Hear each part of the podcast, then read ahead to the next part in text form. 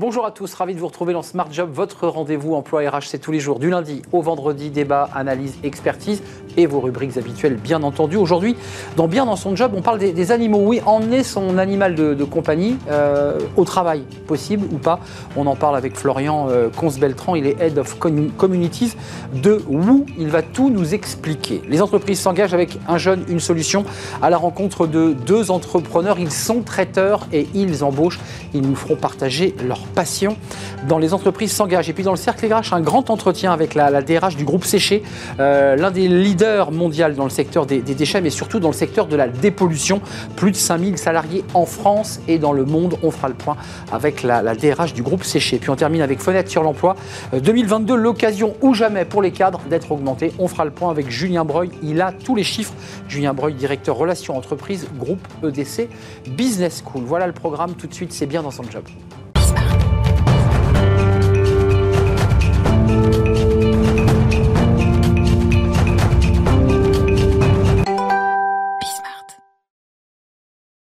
Bien dans son job. Et, si j'avais un chien là à mes pieds, tranquille, en train de dormir, et que je l'avais accompagné finalement euh, dans tout mon processus professionnel, en un mot, un, animal de compagnie au bureau. Est-ce que c'est possible? On en parle avec Florian Consbeltran. Bonjour Florian. Bonjour. On est très heureux de vous accueillir. Alors, Head of Community, je vais essayer de bien le prononcer, de Woo, euh, qui est une agence digitale créée en 2015, qui est spécialisée dans le social media, le branding, euh, l'influence aussi d'ailleurs. Alors, c'est intéressant parce que, euh, on va bien sûr parler de ces animaux de compagnie sur lesquels vous avez un avis très précis, mais pourquoi votre agence, qui fait plein de choses, qui accompagne de très belles marques, a choisi là aujourd'hui de nous parler de ce sujet? Bah, c'est un sujet qui nous tient à cœur parce que c'est le cas depuis le premier jour euh, chez vous. Donc ça fait 7 ans qu'on est dog friendly et qu'on voulait euh, un peu euh, généraliser et porter haut cette voix en France. Alors, dog friendly, ça veut dire que chez vous, si je vais chez vous, après l'émission, je viens vous voir, il y a des chiens. Il y a des chiens. Là, il y en a une. Il y a une chienne. Et elle, est là, c'est le chien du patron C'est la mienne, en l'occurrence. C'est la vôtre. Et donc, vous l'amenez tous les jours? Quasiment tous les jours, oui. Bah, juste, on va parler du sujet, mais ça vous concerne directement. Et si vous en parlez, c'est parce que vous êtes peut-être un, usager de cette. Euh, ça s'est passé comment la première fois que vous êtes rentré avec votre chien au bureau? Bah, La première fois, alors. La première fois, c'est Agathe Nicole, du coup la fondatrice de l'agence, qui avait déjà un chien quand on a, quand on a commencé l'aventure. Donc dès le premier jour, il y avait son chien. Et de fil, de fil en aiguille, on est monté à 3, puis 5, etc. Et du coup, c'était déjà le quotidien de l'agence. Mais c'est un chenil, en fait. Alors non, il y avait un chien pour, pour, le, pour le démarrage. Et moi, ça me trottait un peu dans la tête et c'est vraiment l'argument qui a fait me décider sur l'adoption parce que je ne voulais pas d'un chien qui reste euh, à la maison euh, tous les jours, euh, toute la journée. Oui, parce que l'enjeu, ce qui est intéressant dans votre démarche, c'est que c'est aussi une manière de ne pas abandonner les chiens, de ne pas les rendre malheureux, c'est de se dire après tout, bah, je l'emmène au bureau parce que sinon il va me bouffer les canapés et il va être malheureux. Clairement. En fait, en fait, ce qui est intéressant pour nous aussi, c'est vraiment de, c'est un message engagé parce qu'on a vu que pendant les confinements, il y a eu une augmentation des adoptions et euh, le retour à la réalité a fait mal parce que les gens se sont dit, bah, en fait, j'ai peut-être pas le temps que, j'aimerais avoir. Donc, du coup, il y a eu environ 10% d'augmentation des, abandons après les confinements. Et pour moi, si euh, bah, cette pratique était généralisée, ce serait une manière d'inciter à l'adoption responsable euh, en emmenant euh, son chien de temps en temps au bureau. Donc le, message Take your dog to work day, euh, dog friendly, mm. on voit évidemment l'influence anglo-saxonne. Vous dites non seulement c'est bon pour les animaux, c'est bon aussi pour les collaborateurs. je ne sais pas qu'est-ce qui s'est passé quand ce chien est arrivé, il est devenu la mascotte, on a commencé à, communiquer avec lui. Comment ça s'est passé? Alors c'est devenu la mascotte, il y a elle mais pas que, il y en a d'autres. Et nous on a observé pas mal de bienfaits mais pas que nous. C'est-à-dire qu'en parallèle, il y a eu des scientifiques qui s'y sont mis dessus, il y a eu aussi des, études qui ont prouvé tout ça. Et il y a différents bienfaits. D'abord, au point de vue collaborateur, euh, individuel, c'est prouvé scientifiquement par des euh, Japonais en 2015 que le contact avec un chien euh, développe l'ocytocine, qui est l'hormone du bonheur. Et donc, du coup, bah, le fait de caresser un chien, de s'en occuper, etc., ça développe le bonheur. Et en parallèle, ça fait baisser le taux de cortisol, qui est euh, l'hormone du stress. Du stress. Voilà. Et en fait, rentrer dans le bureau de son patron avec le chien, ça casse quelque chose. Ça casse l'espèce de rapport comme ça, parfois un peu formel, un peu tendu. Ouais. Et donc pour le collaborateur, nous, chez nous en tout cas, c'est euh, c'est vraiment un plus. Les gens sont contents et même quand, elle quand ils sont pas là, bah, on se demande on se demande où ils sont quoi. Euh, c'est un pitbull votre chien? Non, c'est une, moi c'est une croisée de la Réunion. D'accord. non mais je, disais, je, cite cette, mm. cette race de chien. Mm. C'est jouable si tous les collaborateurs euh, se disent tiens, chez vous, nous on va venir avec notre chien. Euh, Il y a un chien de combat, il y a. Est-ce que si on va au bout de la logique, est-ce que c'est pas un peu compliqué finalement? Bah, c'est compliqué. Nous, ça marche parce que ça, ça concerne environ 10% des collaborateurs. Donc, entre 5 et 8 euh, collaborateurs sont concernés. Donc, il faut les gérer, ces chiens, quand même. Il faut les gérer, mais ça ne veut pas dire qu'ils sont là tous en même temps, tous les jours. D'accord. Euh, Flex office pour les chiens. Voilà. Et il y a des gens qui les amènent une fois par semaine. Il y en a c'est euh, un peu plus souvent, un peu plus rarement. Enfin, c'est vraiment c'est rare qu'il y ait plus de, chiens euh, ensemble au bureau. Mais ce qui est intéressant, c'est de votre cas personnel. Vous faites aussi un, combat. Exactement. le, combat, c'est quoi? C'est de dire quoi à ceux qui nous regardent? Déjà, un, n'abandonnez pas vos chiens. Ouais. C'est ça. Ben, c'est n'abandonnez pas vos chiens parce que, parce que cette pratique elle est en train d'arriver en France et j'espère qu'elle va se généraliser. Forcément, il faut, il faut un cadre, il faut des règles. Euh, chez nous, c'est des règles qui sont un peu informelles à partir du moment où le chien est en bonne santé, est sociable et propre. Il n'y a pas de raison qu'il soit, qu'il soit refusé. Euh, dans les plus grosses boîtes, nous on est 60 chez nous, donc ça reste euh, gérable. Dans les plus grosses boîtes, en effet, il faut peut-être des cadres, un cadre plus précis. Donc ça peut être une charte, ça peut être des zones qui sont délimitées, etc. Ça veut dire qu'il faut effectivement l'organiser, même pour les sorties euh, du chien, parce qu'il a besoin, même s'il est au bureau avec vous, il faut quand même qu'il sorte faire ses, besoins. Enfin, tout ça, ça s'organise. Vous le vivez comment Vous êtes en, visio, vous dites attendez, je vais quand même faire sortir mon chien parce que là, il n'est pas content. Comment ça se passe? Bah, moi, moi j'ai la chance qu'elle est relativement euh, calme et simple. Donc, euh, elle sort quand je lui dis sortir, et sinon, elle fait sa vie ou elle se pose dans un coin et elle dort. Donc, donc voilà. Et vous, ça vous apporte quoi d'ailleurs en tant que en tant qu'être humain à l'égard de votre animal? Ça vous ça vous conforte, ça vous rassure, ça donne une protection? Qu'est-ce que ça provoque? Pour les propriétaires euh, de chiens, je pense que ça, ça ramène oui de la ça, de l'assurance. Donc ça me rassure qu'elle soit là. Mais surtout, ça permet d'apporter plus d'équilibre entre vie pro et vie perso pour les collaborateurs. c'est une sorte de cordon ombilical finalement. Voilà. Et en tout cas, il y avait euh, en France, il y a euh, Purina, je crois, qui a fait une étude sur ce sujet et qui montrait qu'en effet, 40% des, propriétaires qui amenaient leurs chiens au bureau bah, disaient qu'ils pouvaient, retrouver un équilibre entre les deux. Hmm. Alors, autant on peut imaginer qu'on vienne avec son chien, mais un collaborateur qui vient avec son fils ou sa fille hmm. pour des raisons particulières liées hmm.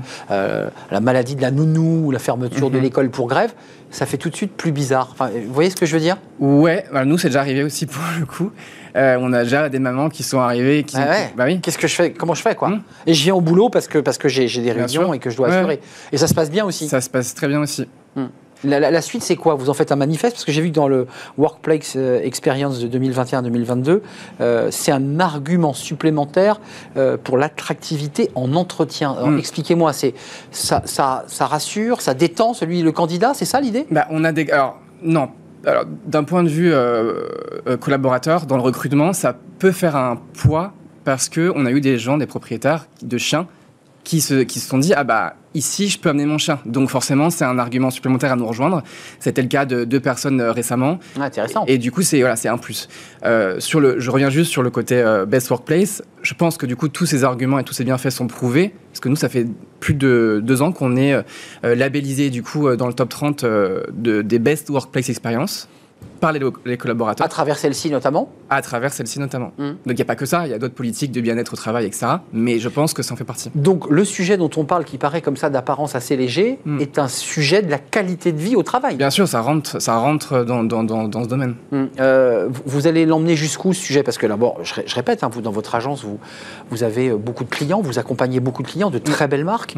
Euh, j'ai vu Repetto, me semble-t-il, et, quelques autres marques comme ça emblématiques. vous, vous, vous emmenez le message aussi chez vos clients en disant mais vous n'avez pas de chien Comment ça se passe?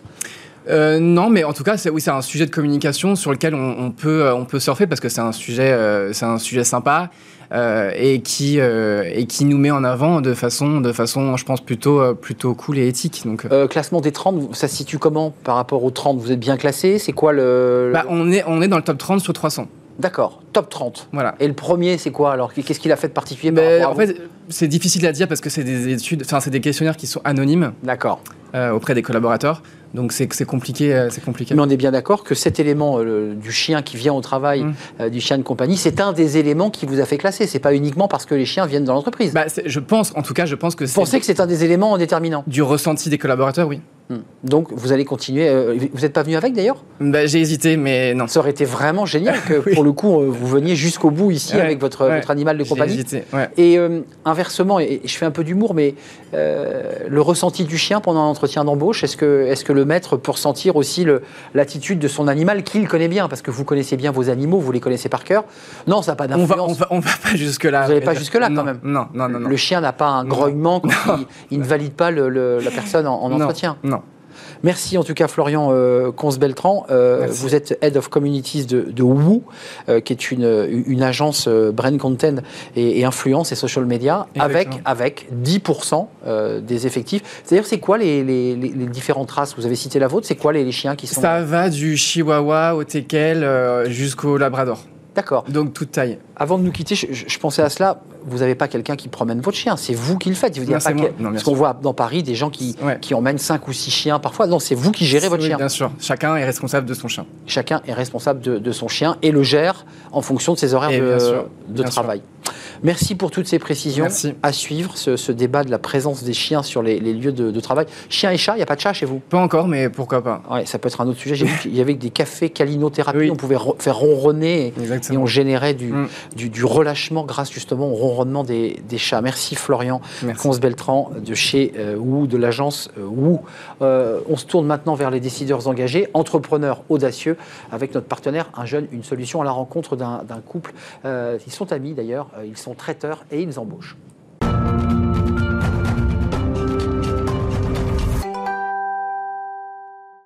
Les entreprises s'engagent avec notre partenaire Un jeune, une solution des entrepreneurs, entrepreneuses euh, audacieux qui s'engagent pour l'emploi, pour l'emploi des jeunes. Et j'accueille euh, Mathieu euh, Turin euh, qui est euh, avec nous et puis eh bien, son, son associé Pauline.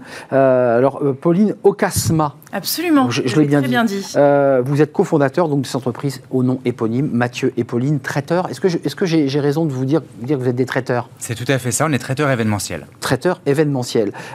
Juste d'un mot, parce qu'on va parler de, vos, de votre développement d'entreprise, 22 collaborateurs, ça cartonne, ça a explosé à la sortie Covid parce qu'il y a eu une forte demande, on va en parler. D'abord, votre histoire à vous, parce que ça démarre d'une très belle histoire, non pas d'amour, mais d'amitié, pour être précis. Ça démarre au Georges V, parce que vous avez fait tous les deux de très beaux établissements. C'est bien cela, Pauline? Oui, tout à fait. Donc ça commence en 2008. On se rencontre avec Mathieu. On est tous les deux à l'époque chefs de rang au Georges V. Et, Maison prestigieuse. Belle maison. ouais. et tout de suite, on se rend compte qu'on a les mêmes valeurs, euh, la même rigueur, les mêmes ambitions. Donc plusieurs années. Et à ce moment-là, on se dit un jour, on va monter une boîte ensemble. Ça, c'est un truc, on, on, on Oui. montera une boîte. Exactement, c'était effectivement un petit leitmotiv. On s'est dit, euh, on, on monte à une boîte, on a les, les mêmes envies, comme le disait Pauline. Et, 24 ans, vous avez quoi 24, 25 Non, ans non, Mathieu avait 19 ans. 19 ans, 19 ans, et moi j'avais 21 ans. Ouais, vous êtes tout euh, jeune. jeune. Ouais. On- Trop jeune en tout cas pour monter la boîte. Oui, il fallait du temps. Il nous manquait d'expérience. Ferrandi pour vous et puis euh, Strasbourg pour moi. Strasbourg pour vous, un papa étoilé euh, Michelin. Exactement. Vous êtes tombé dedans tout petit. Et puis vous décidez. Alors à quel moment, à quel moment vous dites on va joindre le, on va essayer de rejoindre nos rêves? Alors ça commence en fait en 2011 où donc moi je- j'arrête l'hôtellerie euh, complètement et je pars travailler pour un fonds d'investissement à l'île Maurice. Et en fait mon patron de l'époque est sponsor des All Blacks via une marque de bateau dans laquelle il a investi en Nouvelle-Zélande. Nouvelle-Zélande et il me dit Ouais. on a trois mois de Coupe du Monde de rugby donc on y va et il faut, il faut que tu me trouves des chefs, que tu m'organises des dîners etc. Donc tout de suite je pense à Mathieu. La colite arrive. Mathieu euh, arrive, on organise des dîners, on se dit mais c'est génial, il faut qu'on fasse ça. Mais évidemment, à ce moment-là, moi je commence l'expérience, j'ai pas du tout envie de m'arrêter là. Euh, j'étais partie pour un contrat de deux ans et Mathieu évoluait très dans heureux son- dans, dans- dans le domaine où j'étais. Et on s'est dit, ça nous confortait dans le fait qu'on on, on était bien ensemble au travail. Et euh, le fait d'être. Ça, ça vous a rassuré pour développer et commencer à monter l'entreprise? Oui, exactement. Et, euh, et on s'est dit, effectivement, on s'est pas trompé parce que là, on l'a fait pendant 10-15 jours ensemble. On était tout le temps ensemble à monter les projets. Et on s'est dit, ben oui, en fait, c'est une évidence de, de travailler ensemble. Euh, traiteur haut de gamme, euh, Oui. avec des produits qualitatifs. On Tout va y revenir. Alors ça se trouve dans le 16e, ça c'est la vitrine. Et puis c'est. Beson. C'est besoin Pour les là où on fabrique les choses, avec j'imagine des produits de, de cycle court, travailler avec les Oui. producteurs locaux, je pense que ça vous tient très à Bien cœur. sûr. Euh, vous passez de 12 collaborateurs sortis Covid à 22. Oui. Donc une très forte accélération. On est, une- on est une émission qui parle de recrutement. Vous, c'est la cuisine, c'est la qualité des produits, c'est travailler des produits, c'est servir une clientèle euh, haut de gamme. Oui. Le recrutement, c'est- c'était difficile? Le recrutement a été euh, difficile, oui et non. Euh, pendant le Covid, c'est vrai qu'on s'est arrêté complètement. Pendant un an et demi, on n'a ben voilà, on était quasiment à l'arrêt. Euh, et on s'est posé les bonnes questions en disant, voilà, qu'est-ce qu'on veut maintenant? Vers quoi on veut aller? Et on s'est dit, de toute façon, c'est évident que notre activité va reprendre, peut-être différemment. Euh, et il faut construire l'avenir. Et l'avenir, pour, dans notre métier, on a besoin d'humains. Et c'est là où on, s'est, euh, on est allé vers, vers Pôle emploi et on leur a dit, écoutez, nous, notre, notre souhait, c'est une fois que le Covid est sera entre guillemets terminé, c'est de repartir plus fort. Et pour ça, on a besoin d'humains, on a besoin de former des gens à, notre, euh, à nos métiers. Et on se rendait compte que pendant le Covid, beaucoup de personnes euh, quittaient un peu l'hôtellerie-restauration. Parce que bah, moins Et ils ne sont pas revenus d'ailleurs. Hein, euh. non, ils ne sont pas revenus ou en tout cas trop peu d'entre eux. forte pénurie dans nos, dans nos métiers. Donc votre stratégie, Pauline Mathieu, c'est quand même de partir du principe que comme les gens ne reviennent plus, il faut les former à votre main. Oui. Avec, et Pôle Emploi a répondu positivement parce qu'on va parler d'un jeune, une solution, parce que cette idée de mettre en mm-hmm. relation l'offre et la demande. Exactement. Et dès, euh, dès, notre arrivée à Beson, pour nos, euh, quand on a monté le, laboratoire, on s'est tout de suite assez, euh, on s'est rapproché de, Pôle Emploi parce que c'était quand même des, des, des, personnes importantes pour, pour l'emploi. Et, et donc, on les a vus pendant le Covid et ils, nous ont, ils ont commencé à nous présenter les différentes aides à ce sujet-là. Euh, et c'est là où on s'est dit, bah, effectivement, profitons de ces aides parce que effectivement la masse salariale sera réduite euh, pour former ces personnes-là à notre exigence, à nos valeurs, à nos métiers. Donc les aides, leur donner une chance parce que finalement on se rend compte qu'il y a beaucoup de gens à qui on ne donne pas la chance. Et en fait, ils ont beaucoup de capacités, ils ont envie, ils sont motivés, mais parce qu'ils ont un passé qui peut-être difficile, les gens ne veulent pas leur donner leur Une histoire scolaire, une histoire familiale, enfin bref, une série de choses. Euh, vous leur tendez la main, vous les intégrez, vous passez de 12 à 22. Euh, est-ce que vous vous êtes appuyé sur cette plateforme Un jeune, une solution? Est-ce que vous avez, été, vous avez joué l'alternance? Comment, Quelle stratégie vous avez développée? Les deux. Euh, un jeune, une solution, effectivement, sur deux biais, sur effectivement l'alternance. et, avec les aides, hein, donc à Avec les aides, exactement.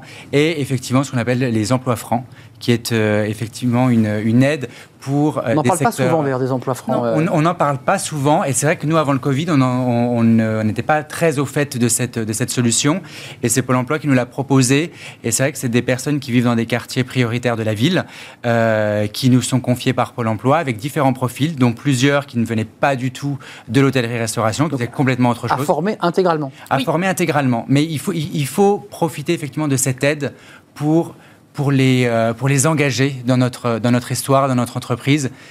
Et ça tient, Pauline, Mathieu, enfin, parce que vous avez recruté des gens, bon, après, vous tendez la main, vous aidez ces jeunes, euh, ou pas d'ailleurs. Est-ce qu'ils tiennent? Est-ce qu'il y a de l'engagement? Absolument. Bah, en fait, le, le, fait de vraiment leur tendre la main et leur dire, écoute, viens chez nous, on va te former, euh, on va t'apprendre un métier, etc. Et en fait, on se rend compte que les gens sont très reconnaissants parce que personne d'autre ne, ne leur a laissé leur chance. Et du coup, ils se donnent euh, vraiment à 100% dans ce qu'ils font au quotidien. Vous avez du recrutement en vue, les métiers, parce que quand on participe parfois à des cocktails, ça peut arriver. Euh, il y a ceux qui servent. Et, tout à fait, les serveurs, les maîtres d'hôtel. En extra. Oui. Donc ça, ce ne sont pas des salariés que vous prenez euh, voilà, pour la presta, mais il y a ceux qui vont décharger l'ensemble des, des, livreurs, les chauffeurs-livreurs, qui jouent un rôle important. Exactement. Et puis il y a ceux dans les laboratoires qui fabriquent les produits qui sont frais. Exactement. vous recherchez quoi là aujourd'hui? À ce jour, on recherche des préparateurs de commandes. Donc, c'est des personnes qui effectivement ont préparé tout le matériel nécessaire à une prestation.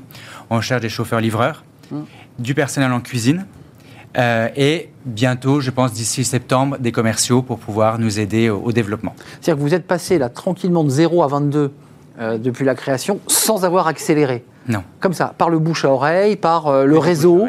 C'est que le bouche à oreille et le réseau. On n'a jamais, jamais, jamais démarché euh, depuis la création. La, la qualité de nos services et de nos produits nous ont aidés effectivement à aller, à aller plus loin et à, nous développer, c'est vrai. Vous regrettez pas votre, votre alliance amicale? Pas, du, tout. C'est ça hein? Non, Vous avez l'air très heureux et épanoui d'être ensemble. En fait, au début, tout le monde nous disait, mais tu es fou, tu es folle. Ça va pas coller. Ça, va, va jamais marcher ah, avec un ami, etc. Mais en fait, il faut pas oublier qu'avant d'être meilleurs amis, on était collègues. collègues. Oui, et ça, c'est une vraie force et, beaucoup on est toujours d'accord, surtout. Donc euh, oui, ça va vite en fait. C'est génial. On a la même vision, on veut aller au même endroit ensemble, donc il n'y a pas de raison. Après, c'est des petits. Euh, enfin voilà.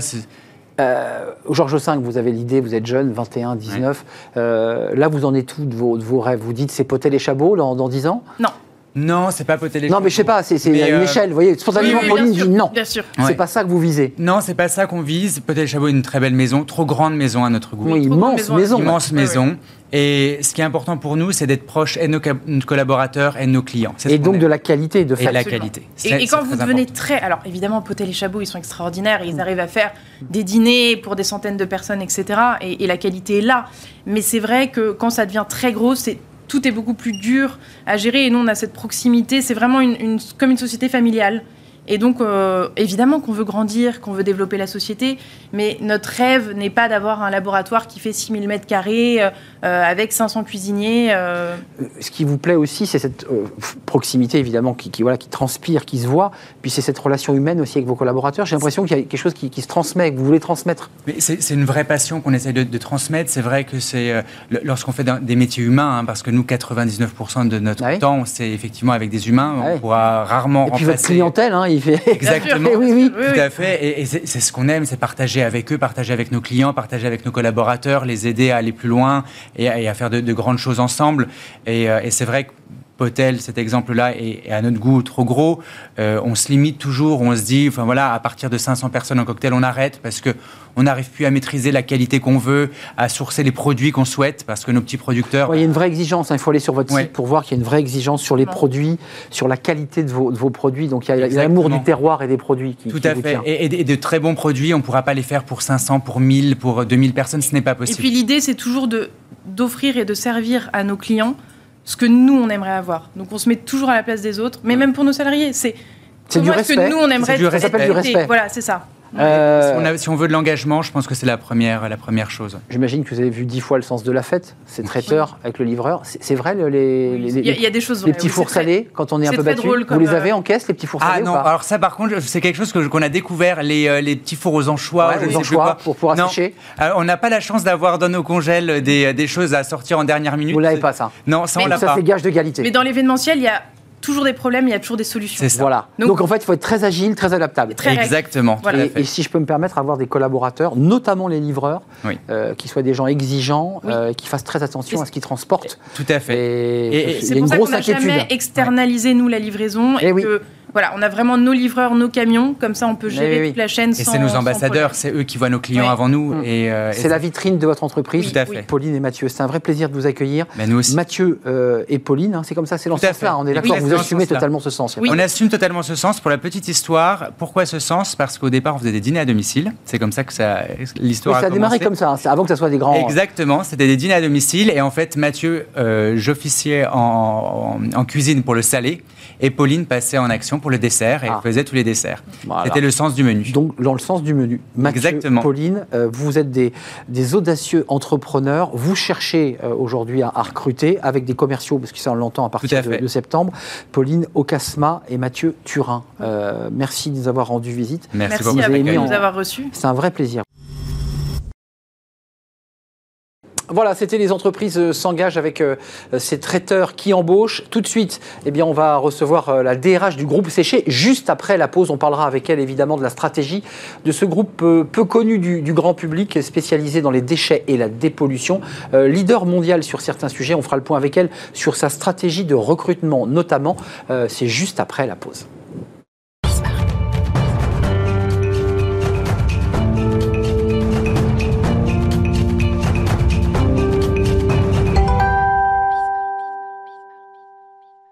Le cercle RH, aujourd'hui, un grand entretien avec la, la DRH du groupe Séché, Valérie Burgorg. Elle est notre euh, invitée. Bonjour Valérie. Quelques mots d'abord sur le groupe Séché, parce que c'est que le grand public connaît peu cette marque, mais Dieu sait que le monde industriel et le monde de, de la dépollution et des déchets connaît votre, euh, votre entreprise. Entreprise familiale, euh, mayonnaise, euh, une belle saga, une belle ETI, plus de 5000 salariés Absolument. en France et dans le monde. D'abord, on a une tradition quand on accueille des, des DRH de, belles entreprises, c'est d'en savoir un peu plus sur vous, euh, Valérie. Euh, Il y a des DRH qui sont très focus euh, dialogue social, euh, parfois bras de fer avec les syndicats. Et quand je vois votre parcours, j'ai plutôt l'impression que votre, votre focus à vous, c'est la formation, l'accompagnement des collaborateurs. Oui, absolument, absolument. J'ai fait d'abord un DEA de sociologie et sciences de l'éducation que j'ai complété après par un master RH et management des organisations. J'ai évidemment, euh, j'ai débuté ma carrière au CNAM où je me suis occupée effectivement d'ingénierie de formation pédagogique, euh, monter des programmes de formation pour ingénieurs parce qu'à l'époque où il n'y avait pas encore de sciences sociales, on a pu les, introduire. Et puis je me suis occupée de la diffusion de lecture scientifique et technique au CNAM. Au CNAM. Et, j'ai vu un passage chez Veolia aussi. Absolument. Donc là, passer euh, le CNAM, je pars chez Veolia. c'est ça. Il y a un campus de formation. Tout à fait. Je me suis occupée du, des des campus de formation en France. Et puis, effectivement, comme vous le disiez, euh, vraiment un tropisme formation, développement des compétences, euh, talent management. Et puis, je me suis occupée de, la filière finance du, euh, du groupe Veolia pendant dix ans avant ensuite de, rejoindre une entreprise de conseil. conseil, et pour arriver aujourd'hui, DRH du, groupe Séché, c'est compliqué parce que c'est une entreprise qui est, très intéressante parce qu'elle est, elle est au cœur des enjeux stratégiques du monde, j'allais dire d'aujourd'hui et de demain. Les déchets, avec des marchés publics, tri, déchets, et puis ça c'est 20%, et 80% c'est la dépollution. Alors, Lubrizol à Rouen, Notre-Dame de, de, Paris et le plomb, et puis des chantiers dans l'international. C'est les enjeux centraux, ça Complètement. Euh, effectivement, Séché Environnement, euh, entreprise familiale ETI fondée en 1985 par Joël Séché, aujourd'hui dirigée par Maxime Séché depuis 2019, son fils. Euh, effectivement, un spécialiste d'économie circulaire et de gestion des déchets et de, dépollution. Donc, si vous me parlez de, effectivement de, Lubrizol, on s'est occupé effectivement de dépolluer après l'incendie qui a ravagé hmm.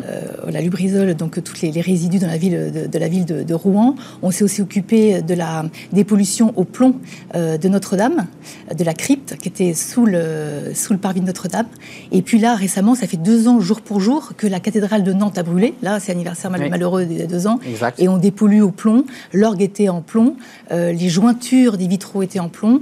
Donc nos équipes de services d'urgence intervention interviennent depuis deux ans pour dépolluer la cathédrale de Nantes. Ça veut dire que c'est une entreprise, et on parlera du recrutement évidemment, parce que c'est votre métier. Euh, c'est une entreprise qui grossit aussi par le rachat d'entreprises. On y viendra, mais c'est quand même une entreprise entreprise dans la valeur ajoutée et la dépollution exactement, notamment. En tout cas, c'est vraiment euh, euh, un, axe très très fort qu'on a souhaité développer. On s'occupe vraiment des déchets euh, non dangereux, dangereux, hospitaliers et effectivement. et le médical. Hein. Et le médical, tout à fait. Les, déchets médicaux qui ont beaucoup fait parler d'eux pendant la crise d'Astri. On a été vraiment une entreprise essentielle.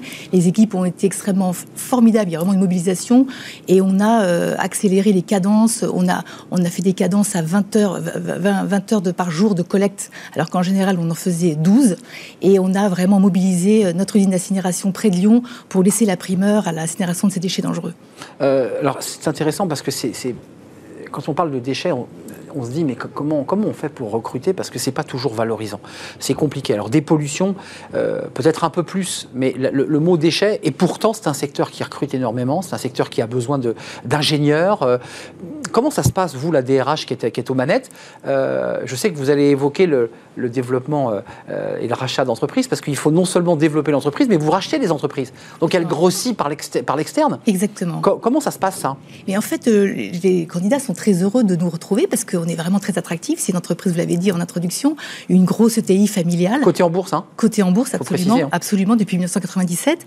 Et vraiment avec des valeurs entrepreneuriales très très fortes. Il y a vraiment un sentiment d'entrepreneuriat chevillé au corps, je dirais, par, par Joël Maxime. Euh, ça, c'est très important, avec vraiment euh, une, une, atmosphère très conviviale. Il y a un circuit très court de décision, et je pense que ça plaît beaucoup euh, à, nouveau, à nos nouveaux candidats. Comparé au mastodonte. Exactement, pour les quoi, des fois, ça peut être un petit peu plus dur à, à, bouger. Donc là, circuit court de décision. Et il y a aussi une large qui est laissé à l'autonomie, à la prise d'initiative. Donc en fait, et en plus, on est sur un, secteur vraiment en devenir, vous l'avez dit, économie circulaire, ils sont des déchets, euh, on prend soin de l'environnement et de la planète. En fait, on est très attractif. Oui, vous êtes très attractif. Alors, il y, a quand même des sujets intéressants parce qu'aujourd'hui, ces jeunes, euh, et dont on parle beaucoup sur ce plateau, certains euh, vont dans des start-up, certains vont avoir plutôt envie d'aller dans des très grands groupes et hésitent parfois à aller dans des ETI, notamment certaines ETI où il faut être très opérationnel. Ça, c'est compliqué quand même, parce que la réalité, c'est que certains métiers euh, de techniciens, peut-être même d'ingénieurs, euh, la réalité, c'est qu'ils sont quand même voilà, les pieds dans la glaise, hein, les, pieds sur le terrain, sur les sites de, dépollution. Hein. Vous avez raison, ça dépend lesquels, mais vous avez raison. Les ingénieurs, déjà, on va effectivement aller au-devant d'eux dans les écoles d'ingénieurs, euh, dans un tas euh, d'événements qu'on peut aussi construire pour arriver à les capter. Ingénieur chimiste, excusez-moi. Mais vous avez raison, ingénieur chimiste et technicien de plateforme, c'est plus compliqué. Pourquoi? Parce qu'effectivement, euh, il faut récupérer les déchets que avant et avant de les diriger vers la bonne filière de traitement, il s'agit de les traiter, enfin, pardonnez-moi, de les, de, les, identifier et de, de, connaître leur contenu de faire euh, euh, des tests en laboratoire, mais le tout se passe sur une plateforme, qu'il pleuve, qu'il vente, qu'il neige, euh, pour ensuite orienter la bonne filière de déchets. Et pour nous, c'est fondamental parce qu'il n'est pas question d'orienter un déchet au mauvais endroit. Donc ça veut dire que vous, la DRH, vous êtes allé sur site pour vous rendre compte, parce que quand on recrute quelqu'un à qui vous expliquez le poste avec vos équipes, il faut être capable de pouvoir lui dire très concrètement, euh, tu vas avoir un, un job intéressant, tu vas même pouvoir bouger peut-être même à l'étranger, avoir Tout des fait. missions, euh, euh, parce que c'est un groupe international, mais il faudra que tu sois sur site aussi. Exactement. Et c'est important ce que vous dites parce que c'est aussi une valeur très très forte du groupe Séché. On est des gens de terrain.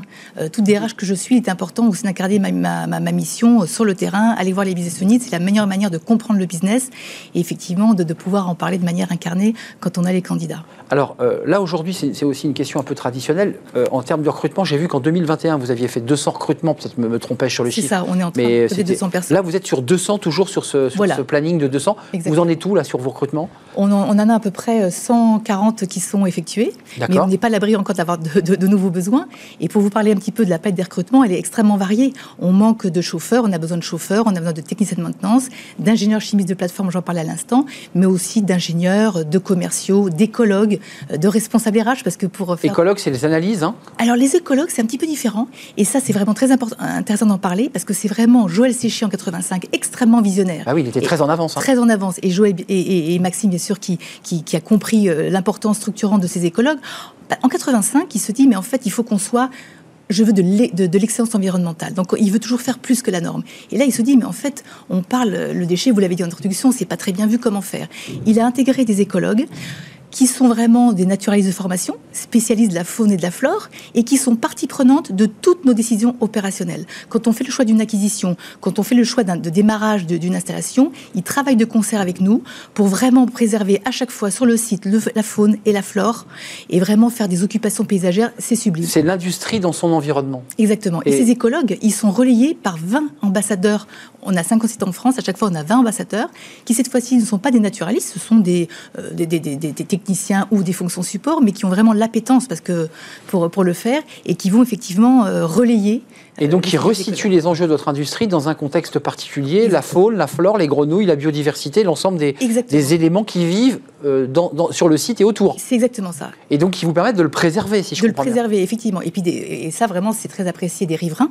Euh, et on est très, très à l'écoute des riverains. Et d'ailleurs, euh, Ils sont aussi la passerelle hein, de, de dialogue sûr. avec les riverains. Bien sûr. Et d'ailleurs, on, on- on- on communique sur ce qu'on fait et notre site, nos sites sont ouverts toute l'année. On est à près de 9000 visites par an euh, qui sont réalisées par les chargés de communication et je leur rends euh, hommage. Et toujours une visite avec un, un double regard avec un technicien qui va présenter le site. Et on parle à des riverains, à des écoles, à des élus, Oui. à toutes les personnes qui veulent euh, se renseigner sur notre action. On se souvient de- du débat et de la polémique autour de l'incendie du Brisol, hein, qui se trouvait à, à quelques pas euh, d'un quartier pavillonnaire et pas très très loin de la, de la ville centre de, de Rouen. Exactement. Euh, Et, et nos équipes, pardonnez-moi, sont intervenues, hein, y compris pour aller euh, capter les résidus de cette population, y compris chez les particuliers. hum, en urgence, il faut En préciser qu'ils ont été un des, des premiers quasiment sur le, sur le site, avec les pompiers évidemment, mais, mais les techniciens, c'était c'était les, les hommes du, du- du groupe Séché. Bien sûr. Euh, la, la- la suite, c'est intéressant parce que il y a cette stratégie de recrutement, donc il y a encore 60 postes, hein, si j'ai bien compris. oui, tout à fait, peu Euh, près. Il y a des écologues d'ailleurs euh, dans, dans les, les listes des postes à recruter ou tout est pourvu là chez les Alors, les écologues écologues,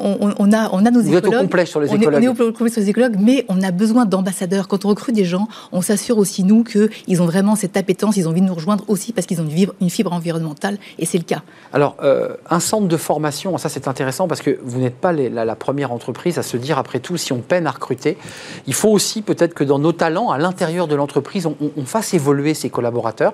Est-ce que c'est ça la stratégie que vous avez en tête? Exactement. Et vous l'avez dit, en fait, le mot, c'est-à-dire qu'on a des talents en notre sein. Et on s'est dit, on va partir de ces sachants, et c'est au sens noble du terme, hein, euh, qui ont toute euh, l'ingénierie en eux, pour construire des programmes d'ingénierie de formation, d'ingénierie pédagogique. Et on lance un pilote sur des métiers en tension, trois d'entre eux, euh, technicien de maintenance, ingénieur chimiste de plateforme, on en a parlé, et puis euh, chef de car, c'est le chef de car, c'est celui qui conduit une usine d'incinération. Et en fait, ces, ingénieurs chez nous sont très, d'ailleurs très heureux, je pense qu'on les a sollicités pour se dire, écris-nous un programme de formation, comme ça ne se décrète pas que c'est un métier, on les aide bien sûr avec des pédagogues pour euh, vraiment formaliser le programme. Et l'idée, c'est effectivement de faire monter en compétence nos salariés qui ont besoin de se professionnaliser, mais aussi d'aller chercher à l'extérieur des gens peut-être pas encore qualifiés, qu'on va faire monter en compétences. Donc, donc ça, c'est quand même une, une réflexion que vous menez avec le groupe et avec le board. Euh, pourquoi? Pour, pour contrer la difficulté d'un certain nombre de recrutements sur des postes dont on parlait tout à l'heure qui, à de prime abord, on se dit, euh, bon, bah oui, la réalité, c'est qu'il faut être bien sur place sur les sites de, de dépollution. Donc, euh, Exactement. et c'est ça, vous, vous contournez la difficulté en faisant ça. C'est exactement ça. Et parce que et ces missions de tension, ils le sont pour toutes les entreprises France entière. Hein, c'est pas propre à sécher. Oui, oui, c'est on clair. sait- voilà. Et on se dit comment le contourner? On va aller les chercher, on va les former. Et en fait, ce que je leur propose, c'est extrêmement fort parce qu'on leur propose un job, mais on leur propose une montée en compétences et on travaille finalement pour euh, euh, leur professionnalisation à long terme. Alors, on évoquait le caractère international parce que c'est que vous, vous achetez, vous rachetez des entreprises, des, secteurs, des pans d'entreprises très précis, très pointus, euh, bah, pour, pour vous doter d'une valeur ajoutée, d'aller chercher des marchés. Euh, vous envoyez, vous la DRH, quoi, des ingénieurs, des cadres euh, qui vont partir, je sais pas, parce que c'est quand même toujours assez sympa quand on est un jeune cadre ou un Bien jeune sûr. ingénieur de se dire, bon, bah, je vais me faire six mois en, en Amérique, aux États-Unis. Comment ça se passe? C'est exactement ça. Déjà, peut-être pour, vous- pour vous resituer, on a 15 pays maintenant dans le monde, et essentiellement en Amérique latine, en Afrique du Sud, Italie, Espagne, Allemagne. Et effectivement, c'est très attractif. On leur, on leur, on leur promet ça, et j'ai à cœur de tenir mes promesses. Donc, un jeune, effectivement, qui rentre, il sait que ça pourrait être une passerelle. Et à titre d'exemple, en Afrique du Sud, on a envoyé deux ingénieurs et trois commerciaux. Mais attention, pas parce qu'on est des sachants et on est meilleurs, on est mayennais, on est français, on va vous expliquer le travail. Ah, Mayenne, il y a du chauvinisme. Ah, il y a du chauvinisme. Là, vous vendez la Mayenne. Mais on apprécie. Mais euh, il y a beaucoup d'humilité d'ailleurs aussi chez, chez Ouais, les vrai, Malayais. c'est Vraiment, vraiment. Et il y a de très belles entreprises dans Très la belle Mayenne. entreprise, et c'est vraiment des régions qui gagnent à être connues, et des gens aussi.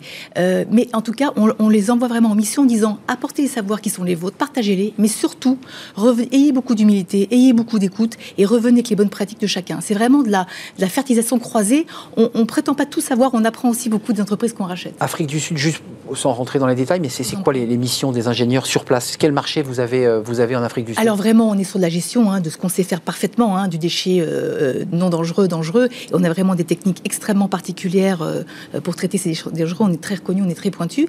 Et en Afrique du Sud, on a aussi une autre entreprise qu'on qu'on a achetée en 2020 qui s'appelle Spiltech, euh, qui fait de la dépollution, là aussi de l'urgence environnementale. Et c'est nous qui avons œuvré récemment à Durban au moment euh, des, des, des pluies diluviennes. Donc dépollution des eaux, parce que le gros enjeu, je- vous serez d'accord avec moi, euh, l'eau va devenir aussi rare que le pétrole et peut-être aussi cher. Absolument. Donc c'est vraiment une ressource extrêmement rare qui- qu'il s'agit aussi effectivement de, de préserver. Et autre exemple, on a aussi euh, euh, euh, agi à la marée- sur la marée noire du, du Pérou avec des équipes qui se sont rendues aussi sur place et des équipes aussi de, de locaux parce que bien sûr on travaille avec le local. Mais euh, quand vous exprimez là, les, les missions que mène le groupe Séché, qui sont des missions quand même de, de très haut niveau et très complexes, Mm. ça demande un très haut niveau de formation quand même pour être capable immédiatement d'identifier le produit. Je pense à Lubrizol, savoir exactement ce qu'il y avait dedans, avoir les ingénieurs qui, qui peuvent gérer. Ça demande quand même beaucoup de préparation quand même et d'entraînement, j'allais dire. Oui, oui, vous avez tout à fait raison. Et c'est pour ça qu'il y a aussi des, des- des- des gens qui sont mentorés, tutorés par des plus anciens. Euh, mais c'est vrai qu'on a besoin de ces ingénieurs chimistes euh, euh, très précis, très rigoureux. Et ce que vous dites est très important parce que quand on les recrute, on s'assure pas simplement qu'ils ont le diplôme. On s'assure d'une posture responsable, attentive. Et parce que pour nous, la sécurité est un événement, est est un élément très, très central. J'ai- Oui, j'ai j'ai lu dans une interview que vous aviez donnée, vous parliez du mot posture. Alors la Mm. posture, évidemment, c'est comme pour les sportifs, c'est la façon dont on tient son dos, ses bras, mais dans, la bouche d'un DRH, c'est autre chose. C'est quoi la bonne posture dans le groupe séché? Eh écoutez, euh, on le disait, hein, beaucoup de déjà les valeurs travail chevillées au corps, beaucoup d'humilité, beaucoup d'écoute, et vraiment se sentir que euh, voilà, il y, a- il y a vraiment euh, pas d'impasse sur la posture de la sécurité. On est très vigilant à ça, c'est vraiment euh, zéro accident. Et la bonne posture, c'est vraiment une intelligence de situation. Encore une fois, je crois beaucoup, beaucoup d'envie et la notion de, de travail chevillé au corps. Hum, euh, On n'a pas évoqué d'alternance, l'alternance qui, Oui. qui reste un, un- un point qui. bah, la France a vraiment euh, progressé sur l'alternance, elle a même dépassé l'Allemagne. Absolument, et c'est Euh, heureux. nous dit-on. Comment ça se passe? Est-ce que vous avez ce centre de formation euh, sur lequel vous travaillez, hein, qui est en gestation? Bien sûr. Euh, faire monter les, les- les talents, les collaborateurs Et est-ce que l'alternance est pour vous une piste intéressante? Très essentiel. Je pense que et moi je, vraiment je suis très heureuse de voir que le modèle est en train de basculer parce que je trouve ça vraiment très dommageable de, de, de reléguer l'alternance à simplement des métiers techniques Mmh, euh, clair. pas très valorisés. C'est faux. En fait, on donne une première expérience à nos jeunes et on sait à, à quel point c'est compliqué d'avoir euh, toujours cette première expérience et on est en train de les de les professionnaliser parce que finalement le diplôme c'est une présomption de compétence alors que être sur le, tra- le- le terrain c'est vraiment comment cette compétence ce- ce- cette Oui, les, managers, vous, ça vous permet aussi d'observer très concrètement in situ quelqu'un.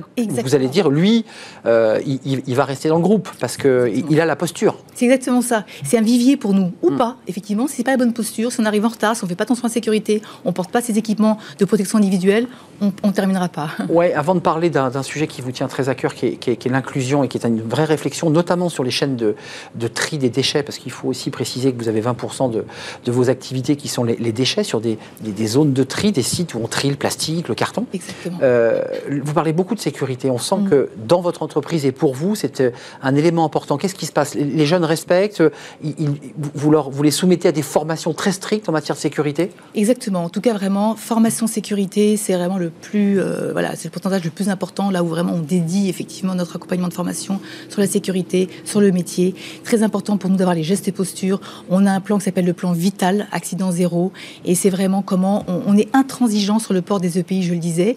Les gens arrivent le matin en bonne santé, ils doivent rentrer chez eux en bonne santé, pas mettre eux-mêmes en, en- en difficulté et, et aussi euh, en difficulté la vie de leurs collègues. Donc il y a une vigilance particulière que la DRH que vous êtes fort. euh, portée sur euh, les questions de sécurité parce que c'est vrai qu'il faut le reconnaître quand on est sur un site Ouais, de ouais. dépollution, euh, on met pas le harnais, la chute est fatale. hein. Exactement. Donc le pays, c'est vraiment indispensable. Donc c'est essentiel d'avoir les règles. que J'imagine que vous les accompagnez en matière de, de sécurité, de formation sécurité. Totalement. C'est ah oui, formation sécurité au plus haut, au plus haut degré et toutes les équipes. Et puis effectivement, comme je disais, un plan en interne de, de sensibilisation, le plan vital. Euh, on n'a pas parlé de Waga Énergie parce que c'est un, un- un élément important sur le biométhane parce que c'est une, une gestion aussi de. C'est aussi la suite euh, de, de- de la manière dont, dont l'entreprise se positionne sur les, les questions environnementales. Mais tournons-nous vers l'inclusion parce que ça c'est un sujet euh, très très important. Et là aussi. Euh, par votre parcours, par votre histoire professionnelle, vous apportez aussi à Séché l'idée peut-être que euh, on peut avoir une politique d'inclusion dans les métiers du déchet. Racontez-moi. Oui, parce qu'effectivement, nos chaînes de tri, vous voyez bien, c'est des, des métiers qui, sont, qui peuvent vraiment être ouverts à tout le monde. Et en fait, Joël Séché, dès le démarrage, et effectivement, euh, Maxime a évidemment repris ces éléments-là, a souhaité à ce qu'on puisse accueillir des gens éloignés de l'emploi, dont certains d'entre eux sont en situation de handicap. Et cette plateforme de, de déchets dont on s'imagine bien, vous l'avez dit très, très, très clairement, où on trie du carton, du plastique, c'est accessible à ces personnes-là. Et on espère que ce soit un tremplin pour eux, effectivement, pour se sortir de cette spirale. On travaille notamment avec l'entreprise Trait d'Union en Mayenne et on voudrait s'aimer ailleurs en région.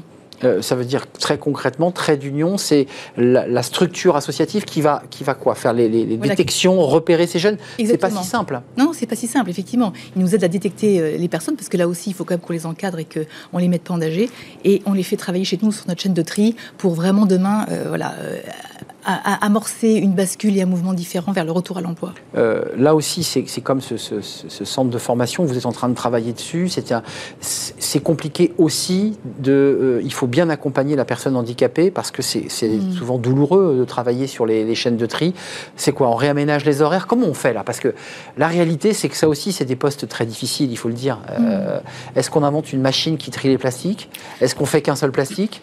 Pour éviter le débat de tous les plastiques, parce que le tri vient du- des, des plastiques très différents. Mm.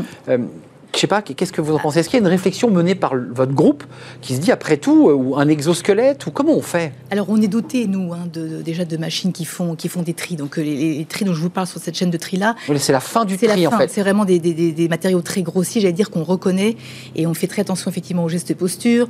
On change tous les quarts d'heure. On a incliné euh, le siège pour qu'il soit d'une certaine manière. Donc on a effectivement euh, mis en- au point beaucoup de, de trucs ISU, je dirais, euh, accompagnés de- des réflexions des ergonomes et de la R&D pour accompagner au mieux ces personnes et qu'elles soient dans, dans une posture effectivement au quotidien euh, plus facilitante. Euh, avant de nous quitter, je- là, je me, je- je me tourne vraiment vers la DRH. On a parlé beaucoup de- d'entreprises que, que vous rachetez, qu'il faut intégrer, il faut lui- leur mettre les peintures séchées. Euh, comment ça se passe pour la DRH Comment on fait là en termes d'organisation des contrats? Comment on remet tout ça en règle? Parce que ça aussi, c'est même si vous êtes centré sur la formation, fait partie du cœur de métier. Bien Quand sûr. vous récupérez une entreprise, elle a ses propres euh, règles, elle a ses propres niveaux de salaire, elle a ses conventions. Comment ça marche ça? Absolument. Déjà, la DRH, puis j'ai envie, d'associer toutes mes équipes. Et toutes les équipes, un- ouais, vraiment, et leur rendre un salut parce que je suis entourée d'équipes merveilleuses, très engagées, très techniciennes, très pro, avec une, pour le coup, une très belle posture de business partner et qui travaillent de concert, pas simplement avec la RH, parce qu'on est vraiment, on relie les mondes avec les opérations. C'est aussi les managers qui nous aident à intégrer ces gens. C'est aussi le commerce. Euh, Donc, vraiment, je, je, je, je, je, tiens à le dire parce que vraiment un travail d'équipe très fort et on est extrêmement soudés, on avance dans le même sens. Là, eh ben, il s'agit effectivement de déjà regarder de quelle convention, de, de quelle convention collective il s'agit. On peut la voir ou on peut effectivement la découvrir et puis on regarde effectivement les avantages, les avantages sociaux, les rémunérations et on est très très attentif aussi à intégrer les gens dans un mindset séché. Très important pour nous de nous rejoindre mmh. et d'adopter la culture séchée. Les valeurs et la culture. Très très important. Tiens d'ailleurs, il y a un mot qui n'est pas apparu du tout dans notre échange, c'est le mot dialogue social. Je l'ai introduit en disant qu'il y avait des DRH euh, focus dialogue social.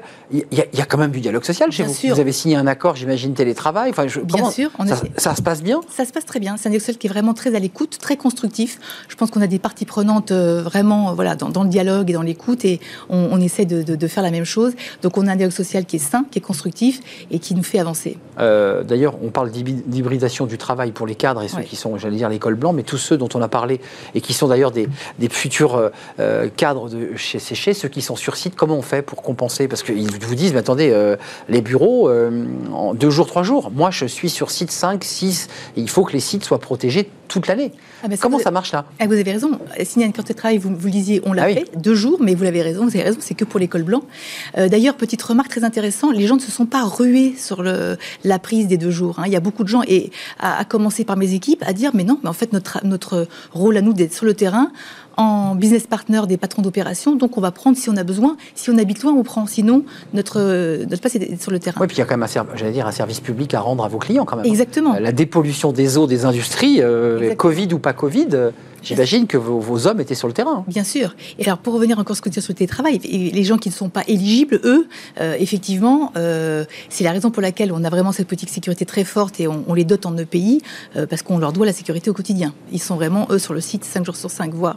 Allez, avant de nous quitter, l'année qui, qui, arrive, là, là, on va partir, tout le monde va partir un peu en vacances, se reposer. Vous allez rattaquer septembre. Euh, c'est quoi votre année, là?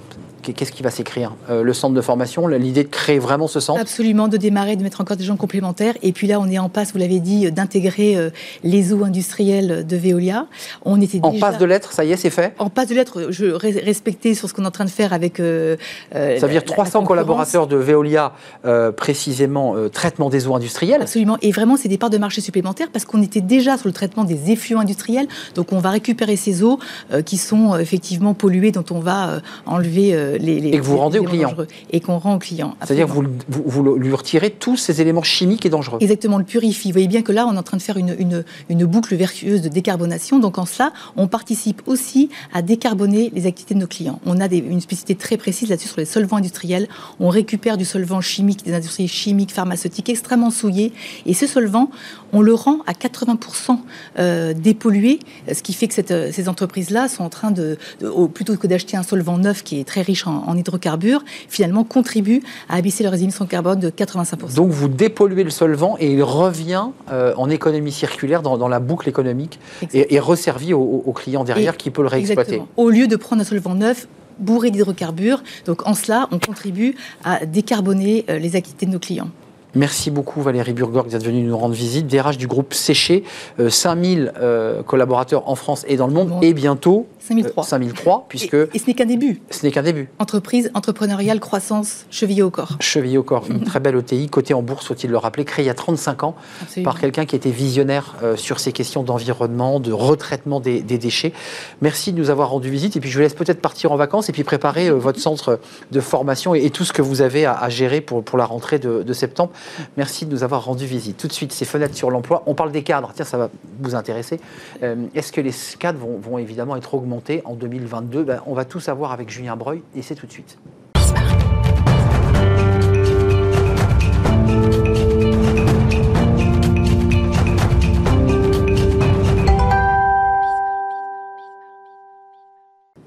Fenêtre sur l'emploi. On parle des cadres, on parle du salaire des, des cadres. Vont-ils être satisfaits? Parce que évidemment, on en a beaucoup parlé sur ce plateau. Ils, ils réclament des augmentations de, de, salaire. Et puis on va parler évidemment de, de l'inflation. On en parle avec Julien Breuil, le monsieur chiffre euh, du salaire des cadres, directeur des relations entreprises au, au, groupe EDC Business School. Julien, bonjour. Bonjour. Euh, 2022, ça sera l'année d'un rattrapage exceptionnel?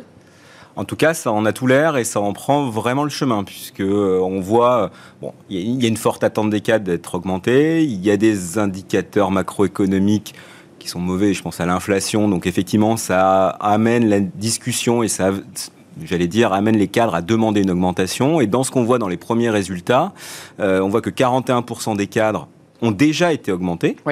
Euh, Parce que vous savez que le process de Les rémunération... NAO, euh, Exactement, les NAO dans certaines entreprises ont déjà été euh, actés. certains évoquent de nouvelles NAO d'ailleurs. Je ne sais pas si vous avez. Ah, euh, certains redemandent un nouveau C'est fort hein. probable parce que, en fait, c'est vrai que le- le- d'ailleurs la demande d'augmentation, selon les entreprises, est toujours très variable. Donc, euh, ça peut être en fin d'année, ça peut être en début d'année. Parfois, on demande effectivement en milieu d'année si on peut avoir une nouvelle Et ça arrive augmentation. que six mois plus tard. Voilà, et ça arrive six mois plus tard. On sait que le process en général est opaque. On l'a vu dans d'autres études, mais enfin, en tout cas. Aujourd'hui, on sait à date que 41% ont été augmentés et 19% des cadres pensent qu'ils le seront, ce qui nous amènerait à peu près à 60% des cadres Mhm.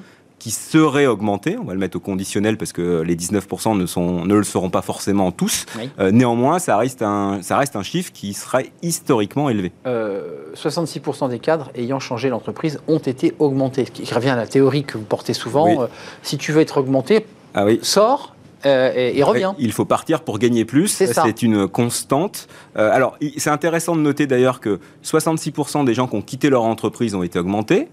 On a un autre chiffre qui est 63% des gens qui ont changé de poste euh, qui, eux, ont également été augmentés. Donc, on voit que le delta est pas si important.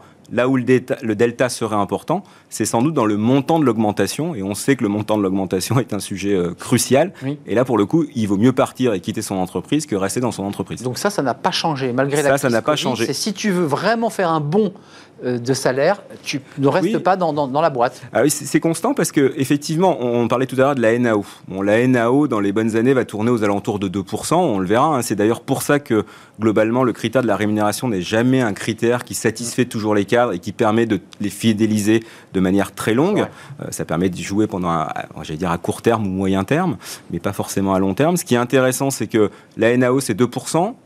La volonté de- d'augmentation des cadres, on l'avait vu sur une étude IFOP, c'est de 7%. Mm. Et lorsqu'ils changent d'entreprise, on est à 15%. J'allais dire aujourd'hui, sur certains métiers, on peut peut-être aller même encore plus loin que ces 15%. Alors il y a un sujet qui est intéressant parce que là, on, on avait une étude très macro, mais ce qui est intéressant, c'est de voir secteur par secteur. Oui, tout à fait. Et on, on voit qu'il y a quand même de très très fortes disparités. Oui, c'est d'ailleurs pour ça que la rémunération est un sujet qui est excessivement clivant et que finalement on n'arrivera jamais à satisfaire l'ensemble d'une population parce que quel que soit votre âge, vous aurez une différenciation. Alors vous allez me dire c'est assez logique, on Mhm. peut dire qu'en gagnant de l'expérience, on est un peu plus rémunéré qu'en débutant sa carrière, même si on note que le salaire moyen des jeunes diplômés augmente. C'est pas le directeur des relations entreprises qui n'en sera pas satisfait, au contraire.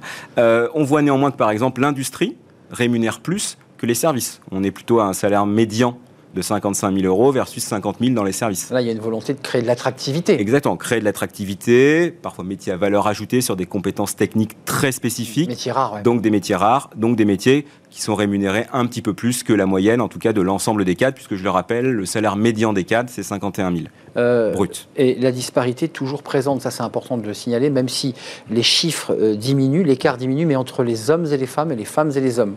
Exactement, alors c'est vrai qu'il y a toujours cet écart-là en termes de rémunération, un salaire médian des, des cadres masculins, 54 000 euros, salaire médian des femmes, 47 000 euros, ce qui fait un écart d'à peu près 15% Ce qui est intéressant, c'est que cet écart-là tombe à 7 à niveau de poste équivalent et niveau d'expérience. Ce qui veut dire qu'effectivement, il y a quand même un rattrapage qui se fait, mais il y a toujours un, un retard. Euh, D'ailleurs, les femmes l'expliquent très bien, elles se sentent moins accompagnées, en tout cas dans la demande d'augmentation, elles ont ce sentiment-là, euh, puisque Elles, 40 elles osent, elles osent peut-être elles moins ont sans doute moins demandé. Euh, en tout cas, 47% d'entre eux le déclarent. Alors, comme je dis toujours, hein, vers à moitié vide, vers à moitié plein. On n'est pas loin des 50%, mais ça fait quand même un fort pourcentage euh, de cadres féminins qui ont le sentiment de ne pas pouvoir être à même de- d'aller demander une augmentation librement. Alors on va parler de la ça. fidélisation, parce que c'est vrai que l'argent est souvent le nœud de la guerre, mais pas seulement. Mais quand même, il y a un secteur qui, qui cartonne, c'est la tech, Oui. où, où là j'ai le sentiment que les chiffres sont, euh, sont supérieurs à la moyenne. Oui, alors Il clairement, n'y a, il y a pas de doute là. Il n'y a, aucun doute euh, là-dessus. Les chiffres sont supérieurs à la moyenne. On revient au sujet qu'on abordait tout à l'heure. Pénurie, compétences rares, euh, besoin de transformation des entreprises.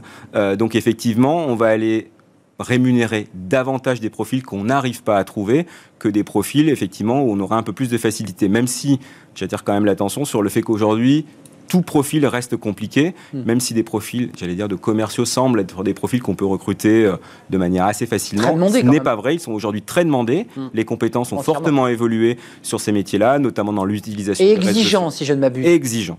Ouais. Euh, on ne recrute pas les commerciaux comme il y a 30 ans ou comme il y a 20 ans. non, non, tout à fait, parce qu'effectivement, euh, on leur demande plus, on demande un, eux demandent un fixe plus élevé, avec toujours une structure de rémunération variable importante, malgré tout, parce que c'est le propre d'une, fonction commerciale, et donc on a des difficultés pour les attirer et pour les fidéliser.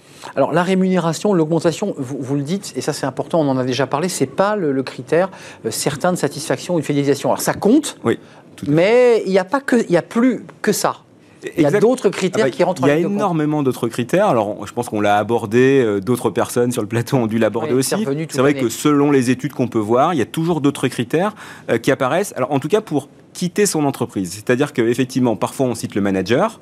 C'est à cause du manager qu'on part. Là, dans l'étude, effectivement, notamment du BCG, on voit que c'est plutôt l'équilibre vie pro, vie perso. Et on sait que c'est un sujet qui est devenu primordial, notamment pour les cadres et pour l'ensemble des salariés français. Et finalement, lorsque je quitte mon entreprise, ce n'est pas la rémunération qui m'amène à, à quitter cette entreprise. En revanche, euh, effectivement, si j'ai l'opportunité de trouver une rémunération plus élevée, euh, avec un confort de vie qui reste plus ou moins le même, même s'il peut être en deçà, là, je vais saisir l'opportunité. Mais à niveau de salaire équivalent, bien sûr, l'équilibre de vie sera naturellement en, tête. Alors, il y a l'équilibre de vie, vous l'évoquiez, euh, qui, qui, qui, qui commence, et le premier critère de démission plutôt que Ouais. le salaire. Ça, c'est intéressant. C'est Ouais. quoi le. Alors, quoi la différence? Alors, le- le- l'équilibre de vie va être plutôt à 23%, c'est-à-dire effectivement, qu'est-ce qui me, 23% des salariés français, parce que c'était une étude internationale menée par le BCG, montre que c'est plutôt l'équilibre de vie pro, vie perso qui va être le premier critère de démission. En deuxième, on aura la rémunération.